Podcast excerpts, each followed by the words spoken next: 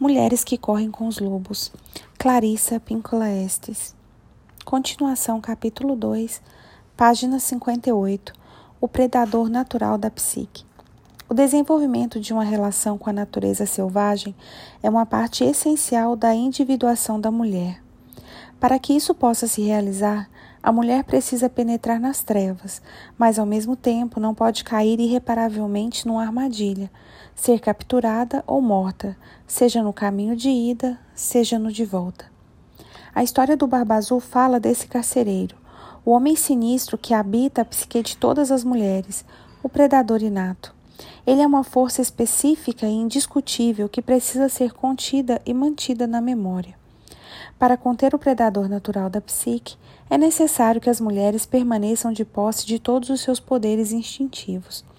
Alguns deles são o insight, a intuição, a resistência, a tenacidade no amor, a percepção aguçada, o alcance da sua visão, a audição apurada, os cantos sobre os mortos, a cura intuitiva e o cuidado com seu próprio fogo criativo. Na interpretação psicológica, recorremos a todos os aspectos do conto de fadas para nos ajudar a representar o drama interno à psique de uma única mulher. O Barba Azul simboliza um complexo profundamente recluso que fica espreitando as margens da vida da mulher, observando à espera de uma oportunidade para atacar. Embora ele, pro, ele possa se apre, apresentar simbolicamente de modo semelhante ou diferente nas psiques masculinas, é um inimigo ancestral e contemporâneo dos dois sexos. É difícil compreender totalmente a força do Barba Azul por ser ela inata, ou seja, inerente a todos os seres humanos desde o instante do nascimento, e nesse sentido, não ter origem consciente.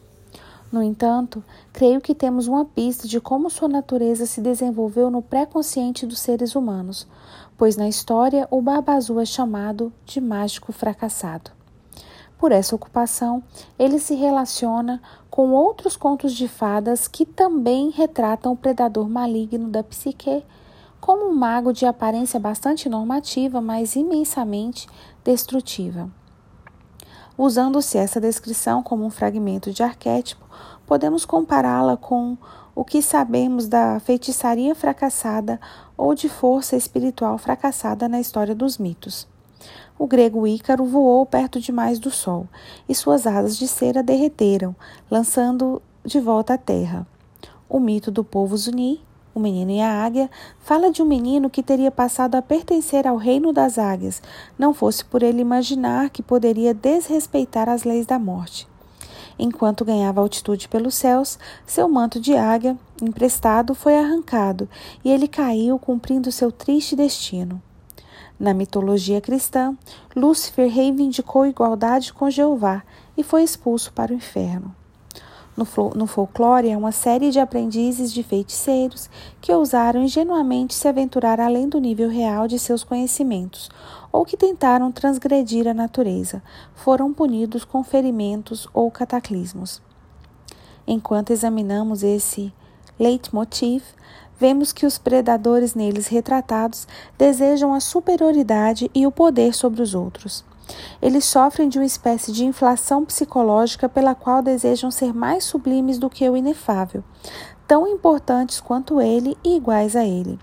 Esse inefável é aquele que, por tradição, distribui e controla as forças misteriosas da natureza, incluindo-se os sistemas da vida e da morte, e as leis da natureza humana, e assim por diante.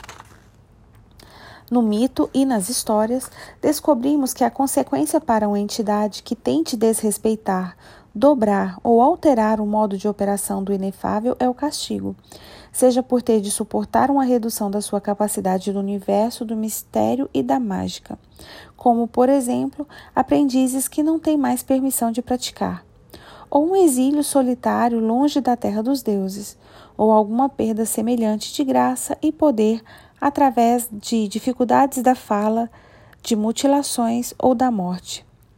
Se formos capazes de entender o Barba Azul como representante interior de todo o mito do proscrito, poderemos também compreender a solidão profunda e inexplicável que às vezes se abate sobre ele. sobre nós, em virtude do fato de ele vivenciar um exílio permanente da salvação.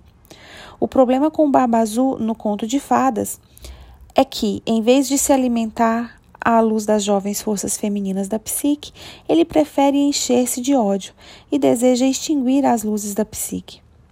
Não é difícil imaginar que, numa conformação tão maligna, esteja enredado alguém que um dia desejou ultrapassar a luz e caiu em desgraça por essa razão. Podemos entender por que motivos, a partir de então, o desterrado passou a manter uma perseguição cruel em busca da luz dos outros. Podemos imaginar que a sua esperança seja a de que ele, se conseguisse reunir uma quantidade suficiente de almas, poderia acender uma chama de luz que, afinal, erradicaria as trevas e corrigiria sua solidão. Nesse sentido, no início do conto, temos um ser terrível no que diz respeito ao seu aspecto não redimido. No entanto, esse fato é uma das verdades cruciais que a irmã mais nova deve reconhecer, que todas as mulheres devem reconhecer, a de que tanto interna quanto externamente existe uma força que atuará opondo-se aos instintos, aos instintos do self natural e de que essa força maligna é o que é. Embora talvez pudéssemos sentir compaixão por ela, nossos primeiros atos devem ser do reconhecimento da sua existência, o de nos protegermos da sua devastação e, afinal, o de privá-la da sua energia assassina. Todas as criaturas precisam aprender que existem predadores. Sem esse conhecimento, a mulher será incapaz de se movimentar com segurança dentro da sua própria floresta sem ser devorada. Compreender o predador significa tornar-se um animal maduro, pouco vulnerável à ingenuidade, inexperiência ou insensatez. Como um rastreador sagaz, o Barba Azul percebe que a filha mais nova está interessada nele, ou seja, que se dispõe a ser sua presa. Ele a pede em casamento e, no momento de exuberância juvenil, que é muitas vezes uma mistura de loucura, prazer, felicidade e interesse sexual, ela diz sim. Que mulher não reconhece esse enredo?